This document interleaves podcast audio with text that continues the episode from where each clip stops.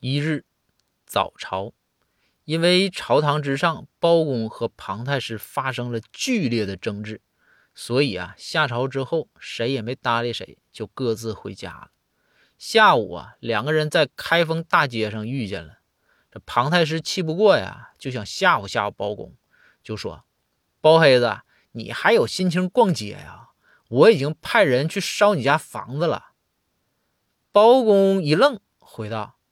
啊，这样啊，那最多咱俩就算扯平了呗。